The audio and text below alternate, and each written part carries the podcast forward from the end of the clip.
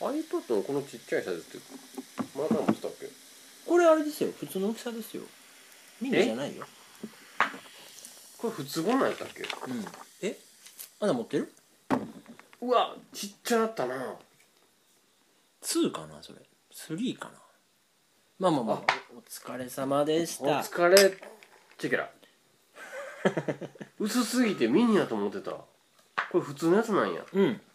バージョン忘れたけど全然ちゃう初代持ってんのうんん初代なわけないな第三世代です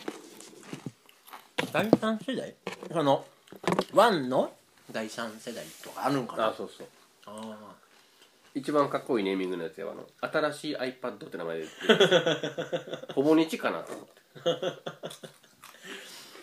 いやいやいやいや最近私ほぼ日読み直してるんですよおここ4日ぐらいですけど何の心境の変化があの会社になったの知ってますほぼ日が株式上場して去年ぐらいにうんうんうんどうしたんかなって4日前に気になったのどうしてたのうんもう一つ記憶に残らんこといっぱい書いてあ ったけどその手帳がちょっと気になってきてあんだけみんな騒いでるでしょまあなんていうの1回ぐらい買いましたほぼ日手帳最初あれどうなの1日1日めっちゃ書く量あるらしいですよねだからなんていうのビジネスユースには向いてないとあそうなんやおーまあ使い方なんかなそのフリーフォーマット的なうんなん手帳に向き合う時間を愛しいと思える人はいいんでしょうけどなんていうの忘れないために書いておくうんっていうそのツールとしては僕はちょっと身の丈に合わんかったバッバッとこの日何があったっけとか見ようと思うと凝りすぎてるとかあそうそうそうそうもっとうん今もう56年ずっと今無印のすっごいシンプルなやつ使ってんねんけどもうそれぐらいでいいねんみたいな特にうん基本的にはもうなんていうの誰かと私会うとかそんなにないから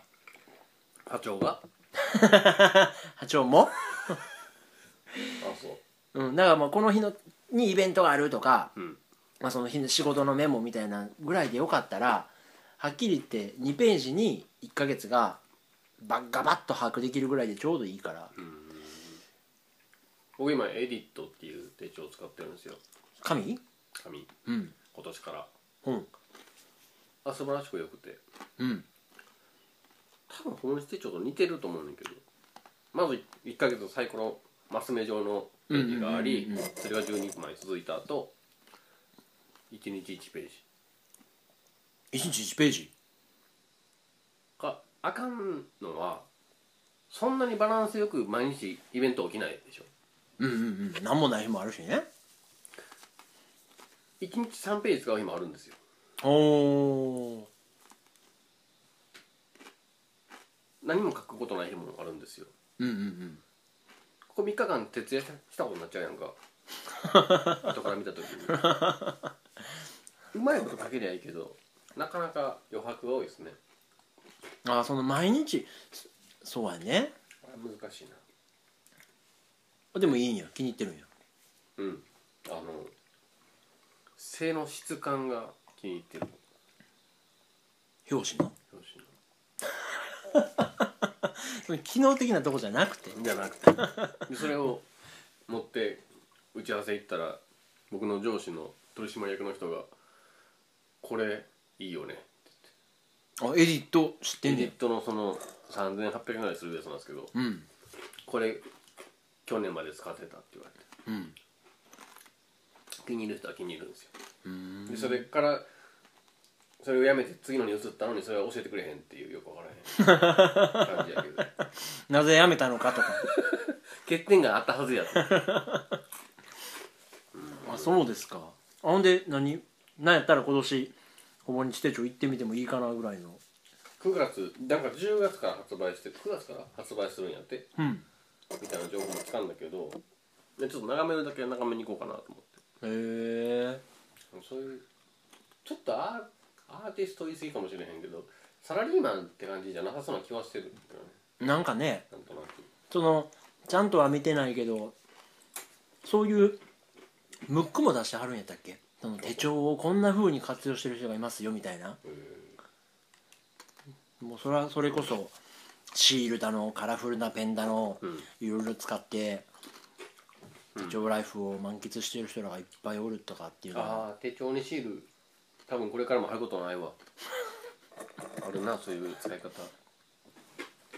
それはあるんじゃんなんか なんかした日 貼ったりしてあ僕知らなかったんですけどフリクションって経年劣化で消えるらしいですねあ熱だけじゃなくてなんかなんて知らなかったんやけどうん今のフリクションのインクがそうなのかは知らないですけどうん先輩がちょっと教えてくれてうんほだから手帳には使わないことにしてるって言われてうほうほ7月に言わんといてほしいわと思ってうなブルション使ってたへずっと使ってるんですよえあれマジで素晴らしいですね消せるってことが大発明ですねうんファミコンにとってのディスクシステムですよ消せ るっていうのはあ ほんまや書き換えてだいなぶ時間はかかるようんまあそれこそ男子三日会わざればうん活目してみよとは言いますけどうんあなたもそのほぼ日に興味を示したりあいろんなねこう会わん間にいろんなそうだね興味の幅が広がってますけど私もちょっとねプチ事件がありましてね出たあもう違うでしょ前に会った時 とあ笑顔なくなってるわいやいやいやいや えなんか違うかなち築252円になってるわなんでちょっと身近なっていうのあ れもうちょっと出たっけいやーあのねそれこそ「ホライゾンっていうね、うんまあ、超大作ゲームが結局プレイ時間70時間オーバうんーやってたんですようんまあそれこそラストはそのぶっ通しやし、うんまあちょこちょこやったって23時間やるやんほんならやっぱその時間がクリアするとポコッと開くわけですよあ言ってましたねねえ、うんほんならまあ日に23時間ねうん今まで咲いてた時間がポコッと開くからう、んまあ、気持ちに余裕ができて、うんまあ、次そのすぐねパッと新しいゲームっていう考えたんだけど、うんまあ、ちょっとしばらくええかっていう気になってうんんでふとその実質を見回してみるとねはい騎士団長殺しがお目に入ったんですよでいやまあなあみたいなこれ俺読むかみたいな今更一回止まっちゃうとそやねんせまさにそれでさえもうエンジン冷めてるからねもう家家なんですよほんで今から暖気運転してはいはいはちょうどねあれなんていうんだっけブック2っていうかそのうん2冊目いのうん一番前半3分の1読み終わったところで止まっててちょっと無理筋はそっからもう一回深 くいややろうでもまあまあちょっと時間もあることやし、ページまあペラッとめくってみたんですよ、ほんならなんかまあもう発売からしばらく経ってますしね、うんネタバレ云々の本でもないから言うと、まあそのちょっと知り合いになった女の子が失踪する、まあ、いなくなるみたいなとこが始まって話がねでへえみたいな なんかダラダラしてんなと思って読み進めていったらもうスタンド能力に取りつかれたかのように止まらんようになってあれさ2冊目の半分以降超名作じゃないびっくりしためっちゃくちゃ面白いやんあのね新潮社怒ってく るよあれそのあいつな面識違う違う違う主人公家貸してくれた人のお父さんに会いに行く あ甘と甘甘あまちゃんの甘ちゃんあまちゃんのお父さんに会いに行くやんなんや行きましたなあっこら辺からのクライマックス感久しぶりにビリビリくるぐらい良かったっすよで正直その辺は僕はほとんど覚え てない なんでやねんなんでやねんいやあのねあのうんまあなんやったらどこやったかそれまあそれこそねいろんな情報をむさぼり食ってるから忘れましたけど、うんなんかのコラムで読んだんかな、うんそのあの師団長殺しを書いた絵描きさんのとこに会いに行って、うんまあそのいわゆる村上春樹特有のこうあちらとこちらの牙の境界線みたいなとこに行くみたいなのを読んだんですよそそこだけストーリーをね。であまたこんなんかと思って、ん、でまあそういうのもあってこうちょっと億劫になりながら読んでいってんけどそのあちらとこちらのん教会に行くギリギリの感じとかの表現がすごい今まで読んだことなくてうんでそのなんか僕はなるほどっていうかいやいいじゃんと思ったのは、うんその行った先でねあの不思議な世界が待ってるっていうかさ、うんその無意識につながっていくような表現っていうのは今まであったんだけど、うんなんかそれがよりこうレトリックになってるっていうか二重メタファーっつってさ、うん暗喩の暗喩みたいなそのわけのわからないものに絡め取られないように、んそのい意識の中をダイブしていくみたいな感じがあなんか読んだことなかったなこんな話みたいな僕今ねかなり深いとこまでダイブしないと読後感思い出せないんだけ どあその後半は別にグッと来なかった僕が一番感心したのは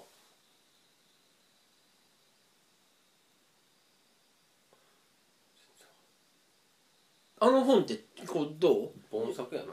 あそうえ こうまあ言ったらさそれこそ今まで村上春樹作品をずっと読んできてね、まあ、妻がいなくなるって、まあ、妻と別れてその喪失感を胸にこう男が生きていくところはうん「ねじ巻き鳥クロニクル」を想起させるしそういうのあなた結構感情にするよね自分でも生活に似てるところはいやいや今奥さんと一緒に仲良いやっとるがなめったなこと言わないでくださいよいや今顔長くしたらとん飛び込む でしょうんいやでよかったですよもちろんねほんでその岸団長がね、うんこう過去のそのカーネル・サンダースであったり、うんそのなんかまあいろんな人を想起させたりとかその今までのエッセンスっていうのを上手に使いながらでもなんか1冊目終わったり2冊目の最初ぐらいまではうんすごい失礼な言い方をすれば村上春樹フリークが書いたああ村上春樹小説みたいなさなんかそういうそういうなんかの、うんそういう語録を使って遊ぶ遊びってあるじゃないですか、なんかそなんか本人自体がオマージュしてるっていうかまた井戸みたいなの来たでって思そうそううそうそうそうとかなんか まあそれ本人の先輩特権がいいんだけどなんかフレッシュさがないし、まあねなんかそれこそようある日本映画のさ、前編後編で公開するっていうのでね、うもし騎士団長殺しがこう主人公西島秀俊あたりでさ映画化されてさいいの来たななんかぜ前編だけで2時間うんブックワンのところやったらさやっぱ金返せって思うやろあれなんかべちゃべちゃべちゃべちゃまあ一世尾形ぐらいが出てこないと思まあ出てくれトニー大北にね ういやそうですねいやスペクタクルな感じが後半に多かったなとは思うけどうんであのねスバルフォレスターの男のさああ存在感がこう、あいつを絵で絵で描くシーン僕すごいなと思ったんですようんうんうんうん本当に絵描きの気持ち分かってるような表現がいっぱいあったから、うーん 分かってきたやんと思って上からやなこれが見たかっ たわなんかね結構ガラッと評価がこう最後、まあ、通して読んで変わったし後半4分の1でガラッと変わってなんか終わってみてうんだからこそ前半のあの冗長な感じでもあなたなんか前半を評価してたでしょあの妹に対する描写とかよかったよかったであ そうす前半でまあほほとんど覚えてないよまあねそんなもんやねでもさあの奥さんの相手ってうんあの親友やと思いませんでしたああねずっとそんな思わせ方やったよねうんうんうんで同時に書こうかなと思ってそういうストーリーを実はっていういいやんコミケ俺店番しに行くであマジで、うんそうやったらやめとこう え雨やっぱり今回のオチもあれやねストーリー的には1個前の1984うんと結局使い回しじゃないけど同じような言葉で片づね、うんうんしゅ仮説っていう言葉をすごい使ってうんうん結んでいくのが面白いなと思ってあもうでももうでも長編なんてあと5作品も読めないかもしれないですよ下手したらーまあねなんかでもそれこそ途中でね読み終わってない段階では、まあ、結構がっくりきててうんそれこそ、えー、なんて言ったらいいんやろな前初期のさうんすごい尖ってたね時のうに惚れ込んで読み始めた作家やったから、うんああもうああいう作風じゃない村上春樹ってやっぱ合わんねやなみたいな感じはあったんだけど、うん読み終わってみるとあなんか老成していくっていうのも、うんなんか円熟していくって感じもなんかいいなとは思って確かだから多分「岸山町殺し」って世に語り継がれるにうん普及の名作とかっていう評価にはならへんと思うけど、うんなんていうんやろねこう読めばこうずしっと存在感が伝わるっていうかさ、そうねパンチの重いパンチがこうバッと込められてる感じは読み終わるとして結構なんかあれじゃないですか我々はずっと追っかけてきてるじゃないうんで評価をしながらなんとなく自分なりに来てるじゃないでうすか、ん今までも全く読んでない人を想像しながら作家は書いてるのかもしれないですねあそしたら何のオマージュでもないしああそうかそうか全てが集大成の全て詰め込まれたものを読んでるじゃないああっていう気持ちだとすると楽な仕事やな 怒られる8で割使い回 しでいやでもよかったですよまあそうやんね誰もがこうね追って読んでるわけじゃないし、まあ、それぞれが完結した作品やからうんそう思えば一個の作品として見ればよかったかもねまあちょっと前半はでも覚えてないけどな前半前半も後半も いやって意味で言うとね僕やっぱりね最近あの人ゲス際にすごい感心してるんですよえなんエノンにうんエノン天才やな 一曲に詰め込むアイデアがとてつもなく多いですねあそそれが楽しいなんかあんま知らんけど A メロ B メロサビちょっとなんか曲調一瞬変えてまた A メロ戻ってとかさ、うんうんうんセオリーがあるじゃないでううすんか、うんうんすごいもったいないぐらい一曲の中にいろんなことを試してるんですよねあはあはあはあそはれが聴いててワクワクするなと思ってああちょっとあのなんとか部長とか買おうあ誰だったっけ休日 買っちゃおうかなんとかねのせいなのかななんか面白いなと思って最近あそうそれはインディオラエンドにはないのいやインディゴの方も似てるけどあそうなんややっぱりでもね作る楽楽曲に女性コーラスが合ってる気がするんですよああなんでゲスの方が面白いなへえあれピアノ弾いてる子も結構天才肌なんでしょあそうなんやへ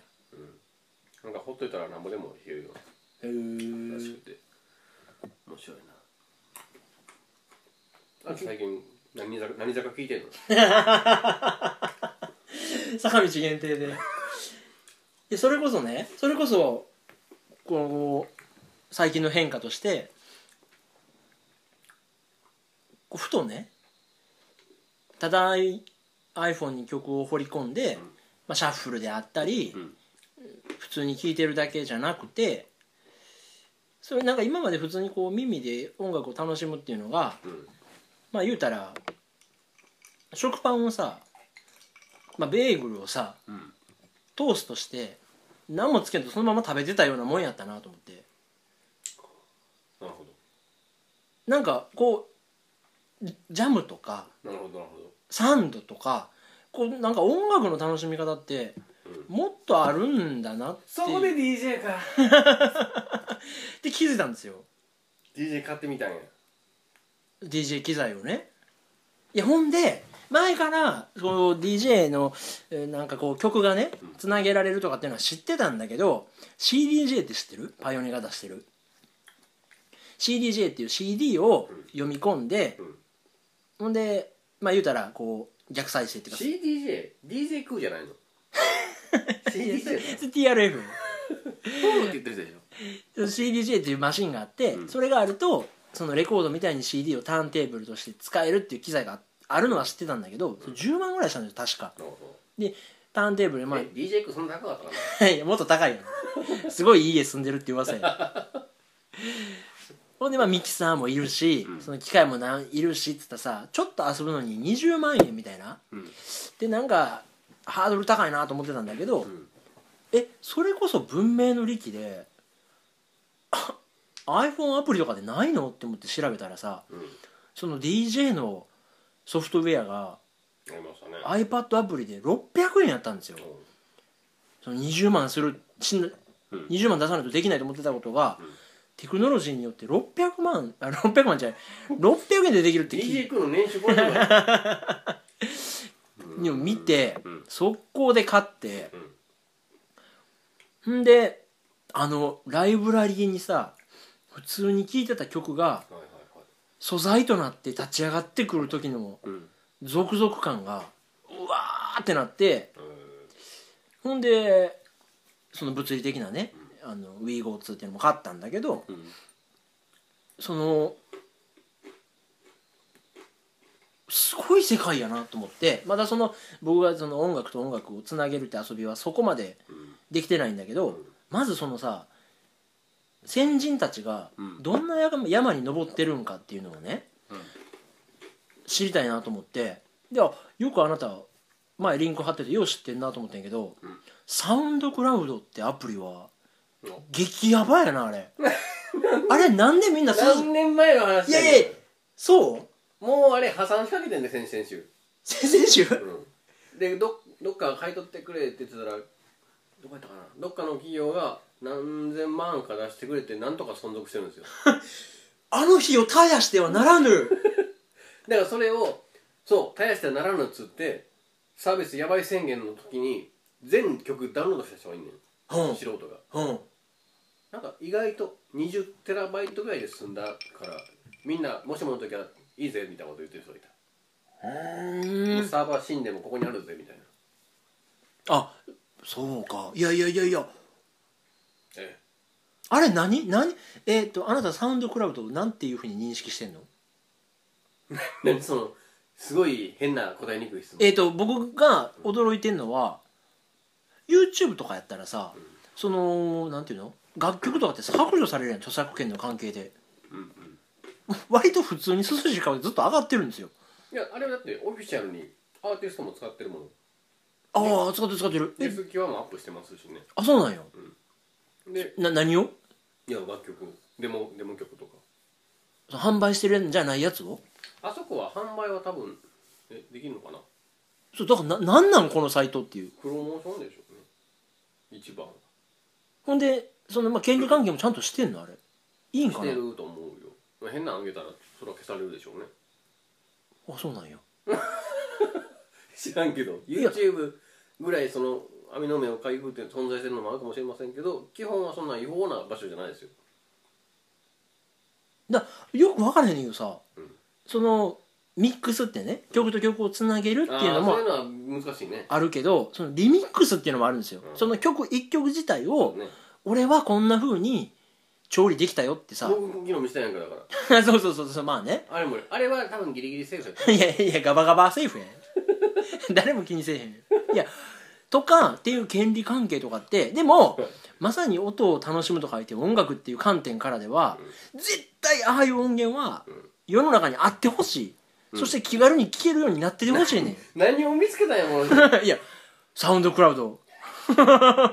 でやったーと思ってその Spotify もあります、まあその何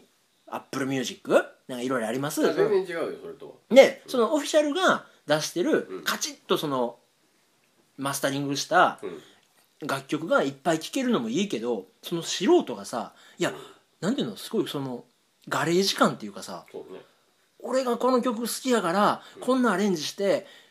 いじってみてんこんなん楽しいと思うが原曲もいいけどこんなんどうみたいなそうそうそうすごいなんていうのそういう意味ではあ熱いし生生感のすごいするするすねるほんで例えばまあそのさ愛子リミックスとかって言ったらさその花火のねほうリミックスとかがわーっと上がってきたりするんですよほうめっちゃ楽しいねんやんえ何この文化と思って最高やねんけどと思って面白いねなんかあれねだから公開する側の人は無料だと音質とかは一切関係なくうん確か100分120分ぐらいだけしかないんですよは分数なんですよあはいはいはいだから100そんなに上げれないのよ実はあそこでそのなんていうのビジネスとしてうん仕組みがあっおて、は金を払ってもうちょっと自分の夜拡張してくれって言われたら拡張できるんですよあはあはあはあそれがちょっとマジな値段なので9000円とか7000円とかするはずなのよ月にいやそこの方が高くないけど、うん年々間あでマジで音楽をプロモーションとして活用したい時にはサーバーとか何も準備しなくていいからああはいはいはいはい素晴らしいんだけどうん、でしかもねあれが面白いのはコメントをつける時に何分何秒ってところまで指し示してコメコメントつけれるのよほー僕が気へに入ったっつってえでへえタイムラインをパソコンとかで見ると人のアイコンみたいなのがバーッとこうタイムライン上に点在しててこうんこら辺でこの人いっぱい気に入ってるわとかめっちゃ素敵な世界や あんの面白いよねだからそのそういう意味ではニコニコとかのあの字幕が画面を覆あって弾幕同じようはにいはいはいはいあれも発明の初一つじゃないですか、うんあれも盛り上がりをすごい分かりやすいけど、うんえー、と盛り上がれば盛り上がるほど映像見にくいって いうまあ最低な仕様やけどでもまあ面白いよね、まあまあまあ悪ノリっていうかさ、それのもうちょっとインテリジェントな人はそうしたっていうだけ あいやーそれこそふと出会ったのはそのミックス、楽曲のミックスを探してる時にアップロードされてるのがたまたまマイピス、えーマイスペースじゃないわサウンドクラウドやったんですよ、でアプリ落としてみて、ほんで聞いてみたらなんていうのすっごい自由っていうかさ、ハッピーな世界やったからえいつかはここに俺もあげたいんですけどみたいなそれでかだったらケーブルがいるな今注文してるんですけどねいやすごいなと思ってほんでまあその曲と曲をつなぐテクニックも聞きながらこう音楽をね、まあ、楽しみながら勉強してたら、んそういうリミックスっていう音をプラスしたり足し算したり引き算したりして原曲をアレンジしていくっていう文化もあるっていうのを、うんまあ改めて知ってさあの面白いね DTM って言うんですか、はいあれは、えっと古くはプロツールスとかでやってたことなのかな二つ大きく流派が2つあるんですようんそのプロツールスっていうのはオーディオ編集うんうんうんでもう一つこっちはミディ編集っていうのがあってはいはいはいミディっていうのはどんな音色がどんな高さうんうでん何秒間なってますみたいな情デジタル情報を鍵盤で弾いたのを記録していくんですようんうんなので弾いた後その弾いたものをマウスでこう移動させたりできるのねはあはあはあはあこはっちがミディっていう世界なのあはいはいはいはいでオーディオっていうのはもっと本当の波波情報なうのんうんうんうんなので切ったり貼ったりするんだけどももうなんていうのかな編集の自由度で言うと全然違うのねうんうんうん方向性が違こうっちはもう何それこそピッチ伸ばせば音程もガーンってなってあフォトショップみとイラストレーターみたいな感じあそうそうそれが一番わかりやすいですよねうんそれをあのガレージバンドとかロジックとか最近のやつはもう一緒歌にやっちゃえっていう世界に来ててはある程度ごちゃ混ぜにできるなってのが最近のソフトあえ10年ぐらい前まではミディミディソフトはもうミディしかできなかったなんかミディ音源って聞いたもんねですごい簡素なしなんかチープなイメージあ音るでしょうんファミコンみたいな音とうかんうでんうんうん言い過ぎかもしれんけどでこっちはもうリッチな音うんだけどもうさすがに最近はもうソフトウェアもハードウェアも高機能になったのでごちゃ混ぜでいけるんじゃないみたいだからミディでもリッチな音が出てきたってことなうんミディのタイムラインとオーディオのタイムラインをど同時に処理しちゃえっていう世界はあはいはいはいはいはいだ最近のその面白いのはそのロジックとかに載ってるドラミングのタイムラインうんドラマを乗っけるとこうろんとかは最初はある程度感情的なパラメータ入れるんですよこう座標軸があってうん複雑の音量大きめでシンバル多めキック多めとかいうところねうんだからアップルが勝手に計算したんですよえドラマーが演奏してくれるんだけどうんちょっとだけ変えたいなと思ったら、うんこの音源をちょっとミディに変換ってボタンを押すとバチッてこのファイナルカットだったようなこんな時間軸対音の長さみたいなこんなに変わるんですそのほうほうほ軸がうほで最後のスネアだけちょっとずらしたいわとかいう編集ができるなっていうめ めっちゃ面白いですよさ最近のドラムの編う集ええそれ面白いですね最近のその高機能化してきたことによっていろんなことができるのは、いやそれこそさえじゃあそのねえっ、とガレージバンドかもう前に、うんまあ、こうやって収録したさ、うんポッドキャスト音源を切ったり貼ったりするっていうのが使ってないんですっごい使いにくいねんあだからあそこにヒカチュウの効果とか流せ れるよヘイもっとヒップホップ、んあそう裏打ち入れて譲り派の歌ゆずみたいなんでいけるで使いにくいしそのガレ版が無料でついてくるんやっけ ので、まあ、音楽データも莫大やし、んなんか邪魔なソフトやなと思ってたんやけどことその DTM 音楽で遊んでみよううんゲーまあゼロからでもいいけどプラスアルファでこう付け足して遊んでみようって発想になった時にアップルがあの絵をさ無料で付けてくれてるそのビジョンっていうかさ面白いね楽しくやろうよっていうあれ最高じゃないあれ多分開発チームがそのロジックってプロ向けと一緒なんですようんインターフェースも基本的にほぼ踏襲してるしうんなんでガレージバンドで入り口に立ってうわー面白いなと思ってロジックっていうのはすごい人口としては多いらしくてへえガレージバンドも面白いですよねちゃんと使うとまさにその名は体を表すでうんガレ版っていうのはまあ入門編っていうかそのガレージでガチャガチャ遊ぼうぜぐらいのことしか実はないんやなんで、なんでそのドラムかっこよくクロスできるのこんな感じになったけど 思いつきにしては早かったね こう伝わらないジェスチャー でね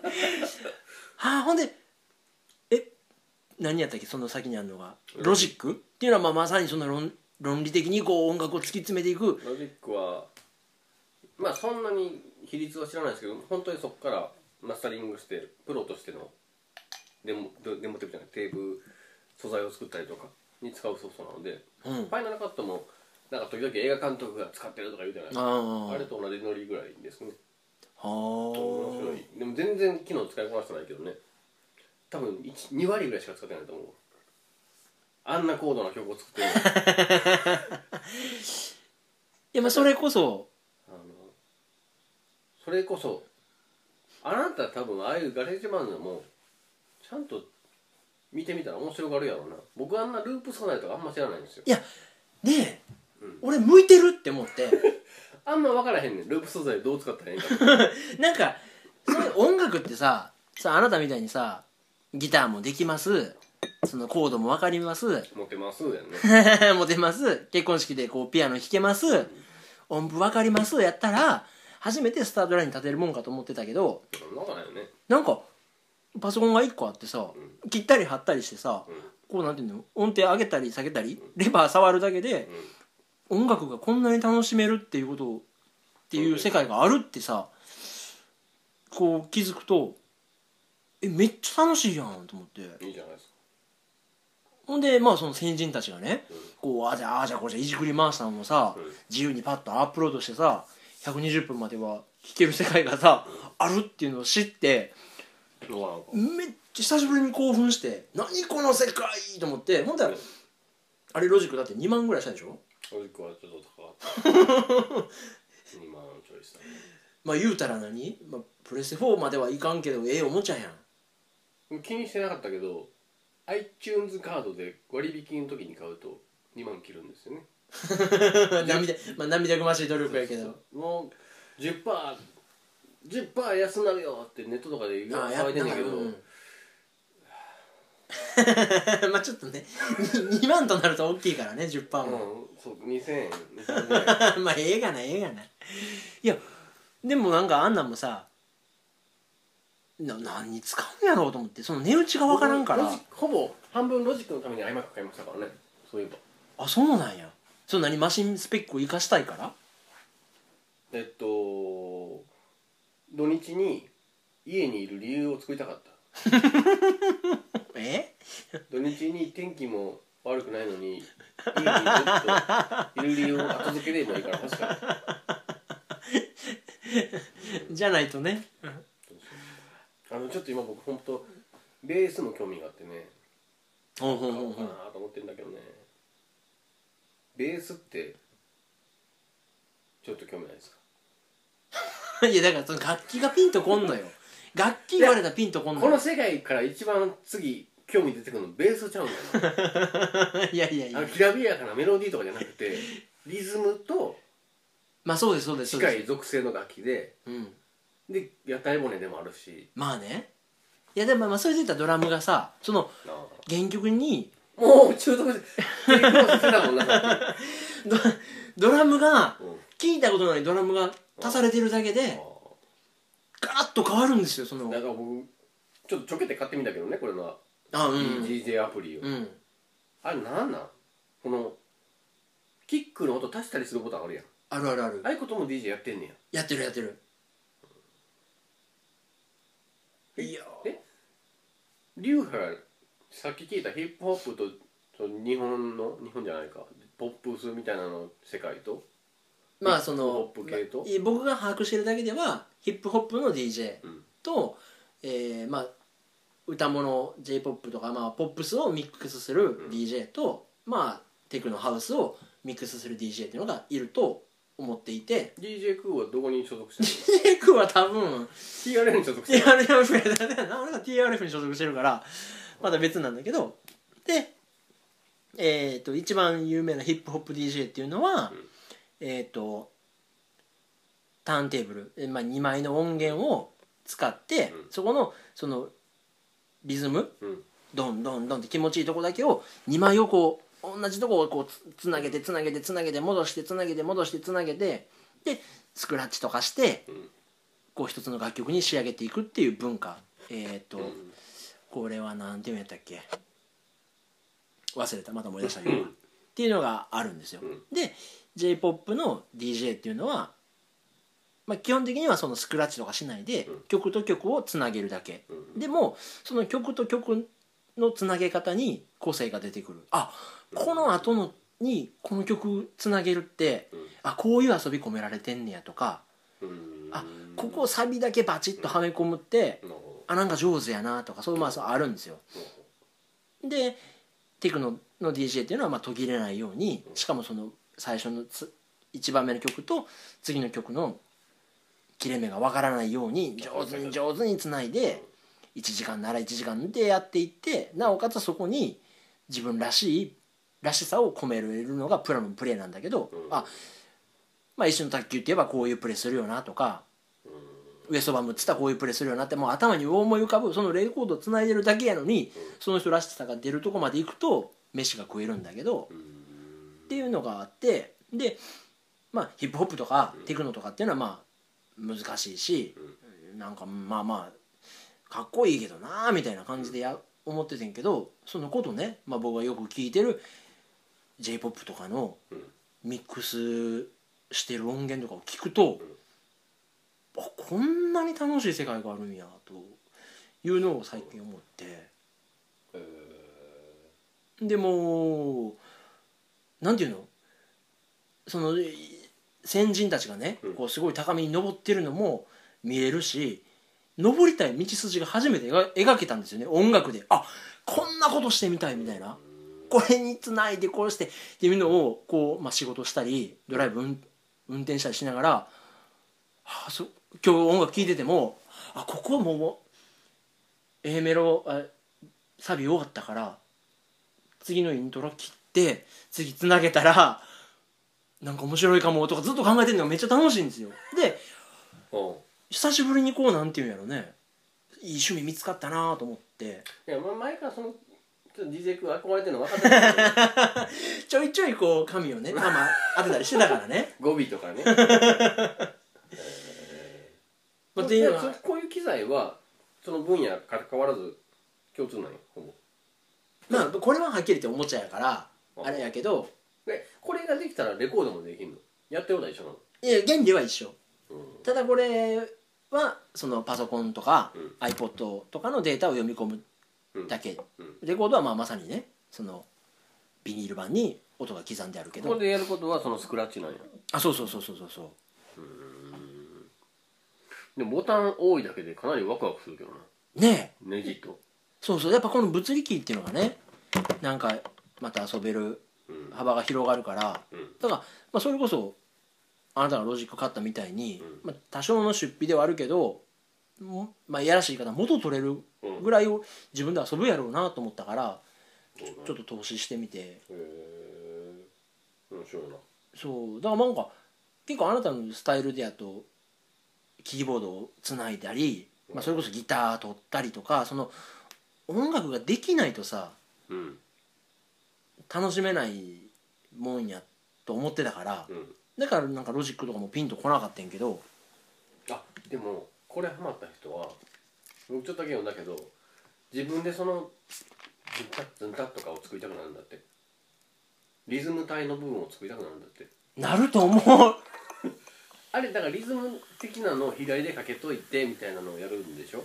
そうなんかな俺そこまで知らんねやんまだちゃんとそんなに気持ちよくなんちゅうの既存の曲既存の曲同士を掛け算しても見えてこないところに対して自分自の分だけは自分で作っとくみたいなのがあるっていやせやろなそれ YouTube で立命館のどっかの人が言ってたわ なんかあの初心者向けの DJ 講座みたいなの見たけどそうかそれをでも現場でできたら面白いやろうな多分だから自由な時間こっちにずっとなってるとかさあるんでしょそのリズムだけつ作っとけばあみたいなのもあって面白いんやろうねあねえとかってなるとなんかいや面白いなと思ってんけどそんなにベースってのは何なのまたここへ来てベース簡単そうや んあんなもんできるでしょ大丈 誰もベーシストがパッと出てこへんけ どその偉いベーシストに怒られればいいと思う夫ベースってどう 何なんろうねやっぱあのなんていうの楽器やってる人らはあの楽器を物理的にやってんのも面白いねやボンボンボンボンボンみたいな指で弾いたりとか僕別にそんなにいやギターとかやってるやんあだから別にそそこまでじゃないの演奏もなりたいみたいなのは別にないですよそんなあそうなんや僕思いついたのができれば何でもいいんですようんはなんかパソコンで打ち込みで作れたらもう結構それで嬉しいあえちょっとイブあれかもねあのそれは演奏できた方がかっこいいなとは思うけど、うんもうすでにモテてるからあんまそこいいかなと いやまあまあ知らんけどうんあそうなんであれロジックっていうのは、まあ、ガレージバンドと同様そのタイムラインでいろいろいじれるのととにかくそのおかずがいっぱい入ってんそのうそうそう人参やらグリーンピースやらいろいろいっぱい入ってんねや10え1 5 6ギが落とすもん素材買った後アプリアプリ起動してもずーっと左下になんかぐるぐる回ってんねうんんで使える楽器が何分間かおきに増えてくるダウンロードが終わってへえあすごいですねなんかぶもう一個はシンセサイザーをちゃんと勉強したいなとはちょっと思ってるんですけどわからんでしょシンセサイザーって何か分からん言葉聞いたぐらいしか知らんやんかうちゃんと勉強したら面白いんかなと思ってでも同じような音しか知らんねんなシンセサイザーの音ってどうせあんなベロンみたいな音とおーみたいな音と何種類かん、やなんていうろうとの思ってるでもそれこそもう音符からうんおたまじゃくじから解き放たれた世界やんねシンセサイザーってそうそうそうもっともっと生理的な感じうがするよねんそれは誰でも入り口に立てば興味が出るんかしらと思いながらそれこそなんていうのその音をいじることによって、無限のその自分だけの音が作れるでしょうしもっと興味はあるけどななんかそのロジックっていうあのソフトがやっぱ化け物なんですっていろんな意味でシンセサイザーのシンセサイザーってハードウェアシンセサイザーと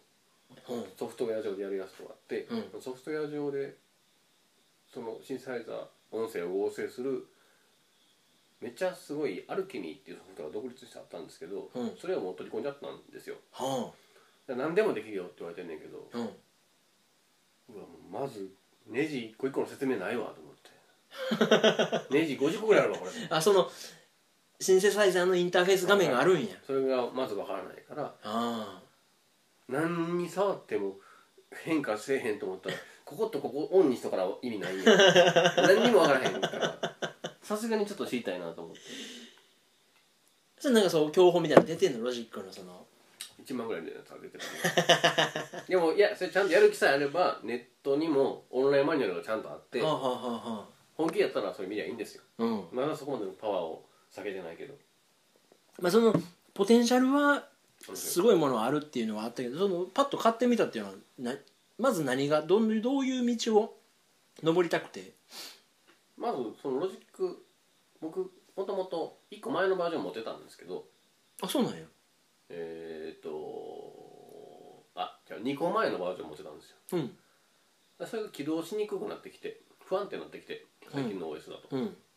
保存するときに保存パネルが見えないけど操作は生きてるってわけわかんない状態になってきてこれやばいなと思ってたんですうんよ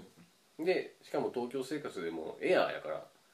その楽曲編集なんてとてもじゃないけどマシンパワーが足りなないへかなか辛かったから、もうええなえと思ってたんですようんでもある時何やろ iMac もそろそろ買い替え時かなと思ってたら出たしうん大画面があるのにそこで走らせること用事がないなんてって大画面まだない時に思っててでこれ2つずつで買おうと思ってちょっと自分をデッドロックでだ騙しながら嘘を嘘で固めながら買ってみてんけどドロドロのマッチポンプやん血流悪っはあでもあれ面白いですよなんやろ何やってもビクともせんぐらい性能高いからうんそれは楽しいなあそうなんやみメモリ24ギガ積んであんねんけどはあ24ギガって全校生徒の情報を入れてもまだまだ 余力まあまああまあまあまあるメモリ以上にだけ やで、ね、なんかねただそれを触ってるとやっぱりどんどんこの間心配した通りその OS とかも最新のことばっか考えてるもんねあどんどんこの先も OS がおもらっていったりするのって歯がゆいなとは思うけどねいやーねえいや2011年モデルの iMac 何にも不満なかったはずやのにうんうんもともとうんうんやっぱり久しぶりに触ったら重重たいなと思ったりするわけですあーもう戻られへんのは戻られへんねんねそれがちょっと残念よねなんだかんだでそうかいやでもなんかそう聞くとっていうかそこまで目的とかうん興味があって、新しいマシンで快適に動くんやったらなんていうんやろバージョンアップしていくのもまあね悪いことじゃないなってうんやっと思ったうん今までは別にさその iPhone にしたって別にお金余ってるでしょ待ってるかいな待ってるかいないやいやでもなんていうのまあそのお金もあるしそのなんていうのそれこそまあ別にブラウズ、うん Google のアプリが動いてうんメールが受けれてうんとかその別にその重いゲームとかしてないからさそうやねんな何ら不便ないんですよ今 iPhone5 何やったっけこれ CS か何かやけどアプリ入れてないでしょ大して何も入れてない2ページで収まってんのアプリって入れてないわ と思ってなんやこの使い方と思ったけどねえだからそのマシンパワーばっかりさ、うん良くなっていくとあれもできますこれもできますって言われてもいやもう別にいらんねんってうん、うん別に何もしたいわけでもないのにってなるけど、いやこれをキビキビ動かすためにうんまあそうそう新しいマシンのパワーが欲しいってなったら、うんいやそれは楽しいやろうなと思ってそうねねえいやテンション上がるからいいっすねいやなんか最近その音楽めっちゃ楽しいなってやっとねいいですよいやいいっすねいや まあまさに飯食ってる人らもおるし、そのなんていうの週末にスタジオを借りてう、んでまあ年に1回まあねライブねやってるおじさんとかさ、いろんな楽しみ方で音楽に触れていくって面白いねいいなぁと思ってで、まあ、たまたま自分はそのせせこましくさうん耳にイヤホン突っ込んでさ好きな曲と好きな曲つな気持ちいいところでつなげるのが楽しいってままあまあまあね誰がわかんねんっていうニーズやけどそれが楽しいと思ったらあうんそうそういう意味でサウンドクラウドっていいとこなんやなんかすごいねあんまり検索とかでそっち方面見たことなかったけだからあなたもただ音源をアップロードするのに、まあ、マイスペースでもなし、ど、うん、登録簡単なサウンドクラウドかなぐらいの感じあれ認められすぎってロジックとかガレ版からアップロードするボタンがあるんですよサウンドクラウドに、あそうなんやうん、あの書き出し先としてうんサウンドクラウドに共有っていうコマンドがちゃんとあるんですよへえまあ作者名とかパブリックにするのかプライベートにするのかとかはいはいダはウいンロード許可するのかとか全部ボタンがあってうん押しちゃえば数分後には上がってるんです よでも2週間前に潰れかけたんや便利す ぎて誰もお金払わへんのに便利すぎてあせやわなそのービジネス難しいマあネれでタもイねズ CEO はアメリカかどっかでんどっかで最も優れた技術、えー、と指導者みたいなのトップなんに入ったんですようんその革新的やしうんもう独占に近いじゃないですかだ誰が楽曲公開で個人が自由にって言ったらもうサウンドクラウドってパッと浮かぶぐらいのあそ地位になってるからううんすごいイノベーターとしての認められてんだけどうんでももう破産しそう 何億やったかな相当とんでもない額を援助を受けたんですよこの間確かまあ分からんけどそのサーバーがあって、うん管理してメンテして言うたらまあ手間も暇も電気代も何もかかるんでしょうねやっぱ維持しランニングコストってしかもそんなんな無尽蔵に増えていってね最初の呼び水で無料ではいいけどガチッとその金払う人間が少ないと立ち行かんっていうのはうんこれ宣伝でもないもんなモデルがビジネスモデルとしてその有料会員からお金もらうっていうモデルがやっぱ厳しいんやろうねなんやろうなでもなんかもっといい答えがあってほしいなんかうん iTunes Apple Music にもうん Spotify にもうんなんていうんやろう別にお金ビタ一文出したくないっていう気持ちがあるからあれやねんけど感情的にうんサウンドクラウドはあそれはもうね、続いてほしいうん、なんかリスナー側として別に月100円ぐらいとかでも取りゃいいのにと思ったりするけどね思うあそこは1ヶ月何分以上聞く人はお金ちょうだいとかでそんな反発生まへんと思うけどねうんうんうんうんなんかまあね根っから基地やからあれやけど久しぶりに金払って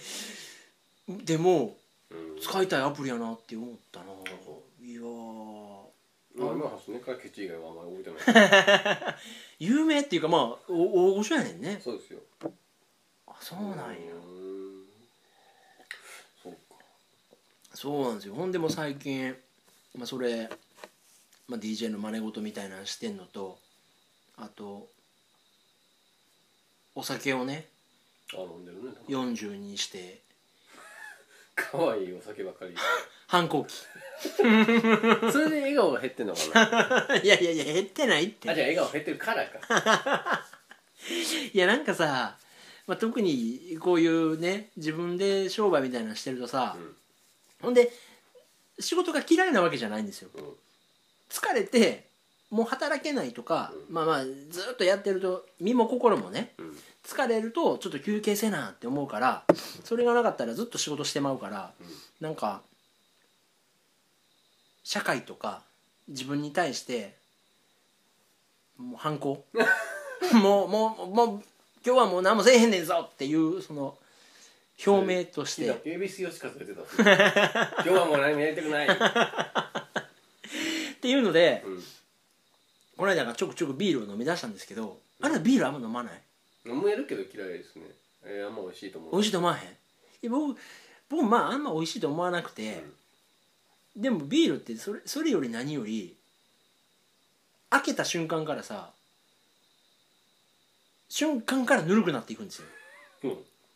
でぬるくなればぬるくなるほどぬる気も抜けていくし、はい美味しくなくなっていくから、なんかねそんなに酒も強くないのに、うん350とかを5分ぐらいで飲んでてんああまあ分からんでもないね開けた時にほんならこの間ファーッと飲んで「もう今日は何もしないぞ」って言ってうんゴロンってしてたんですよ。なんおで恵比寿恵比寿で すかいやもうじゃあほっといてくれよそのその時ぐらい蛭子さん鳴らしてよほんでほんなら電話が鳴ってんほんでパッと電話出てほんでまあパッと喋って1分ぐらいで電話が終わりましたほんならガーッとお酒飲んでうんゴロンとしてたのに急に立ち上がってうん電話やから急いでは行ってさこ小走りしたもんやからうん頭にグーッと血が回っておバーンって倒れたんですよっていうか後で気づいてんうん倒れててん気がついたらおねえ電話だった記憶もありはし立ち上がった記憶もあるのにって感じのそうほんで電話をちゃんとしたのよ最後までああねれと同じなんやほんでうん電話終わったでそこで多分気が緩んだんやろうけど、そっから意識が飛んで、ん気がついたら床にずらーって倒れてたんですようんほんでこの飲み方絶対良くないんやなと思ってまあまあね アクシデンティブすぎるわねほんでなんかそのん炭酸系とか、うんまあ、ぬるくなるとかもうビールあかんなと思ってうんなるほ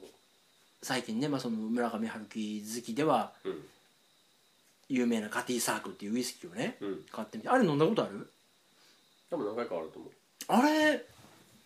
めっちゃ飲みやすないうウイスキー全般としていやいや分からへんけどあれあなた他のウイスキーも飲んでるよねサントリーとか時々買ってましたねと比べてはどう飲みウイいスキやーで全然思ってないウイスキーで飲みやすいのそのまあ割るやんどうしたって我々ははいいやウイスキーっていうか僕ハイハイボールとかにしちゃうから全然わかんないです、うんうんどのウイスキーがどうとかああでもどんなハイボールでもレモンを浮かべれば美味しいまあそれこそねアレンジでウイスキーはうん楽しめるなと思ってあそうなんかビールってそのさそれこそベーグルをトーストして食べるじゃないけど、うんその単品単品の味でどやこや言うやんうんほんで発泡酒は分かるとか分からんとかいいよねじゃなくて別に美味しく飲めたらそれでいいからさあでもウイスキーなんやろな一応飲めるようになりたいとは思ってはいましたけどね、うんそのロックとかでもさうん日本酒はある程度飲めるようになったけどあまあ言ってたね別に自分でわざわざ買って家に置いとくほどではないんですよウイスキーとかも家に一応あるけどなんか絶対寝ないと朝やばい時にもう寝かしつけるためにごくまで飲むぐらいでうん別にそんな飲む習慣僕ないんですようんもう習慣化しようかなぐらいの感じあなんかちょっとたそれこそ楽しいなと思ったあそううん僕この間あれ見たんですよウルフ・オブ・ウォール面白いスじトゃんリート見た 見た見たバカバカ面白い なあのなんだあの映ラリラリにラリってうん車乗りに行くシーン最高やん画さあんなあれマーティン・スコセッシ監督でしょああそうかであれスコセッシってこの間ねあのー、なんだキリスト教徒のあれちゃうかったっけ映画撮ったのは遠藤周作あはあはあはあはあはあはあなんかを撮ったんちゃうのうんちゃうかったっけ忘れたな確かあったねなんか日本のえー、っと出てこうへん何やつ沈黙うんうんうんうんだよね確かサイレンスあそうそう合ってる合ってるうん僕そういう人だと思ってたのにうんハレンジ極まりないなと思ってウルフうんめっちゃおもろかったよねあの映面白かったね画おもろいし前編通してなんかクオリティ高いというかさうんなんやろな世界観とかにちゃんと手間暇かけて描こうとしてる感じはすごくてうんうんうんなんかでカテゴリーとしては一応コメディとして捉えてねっていう感じ、うんブラックコメディだよっていう分野やから、うん多少非現実的でも面白いし、うんあんな面白い3時間の映画初めてやなと思ってうーんめちゃめちゃめちゃめちゃディカプリオ自由やなと思って役者満喫してるなと思ってなかなかねもう意地悪されてアカデミー取られへんからうほんな最近映画見たのなんとか坂関係なしでー見ましたよ私最近久しぶりにあの劇場行って「パイレーツ・オブ・カリビアン」のシリーズ見ましたからねあれ何一人で行っそれでたのそんなに回数ないなかった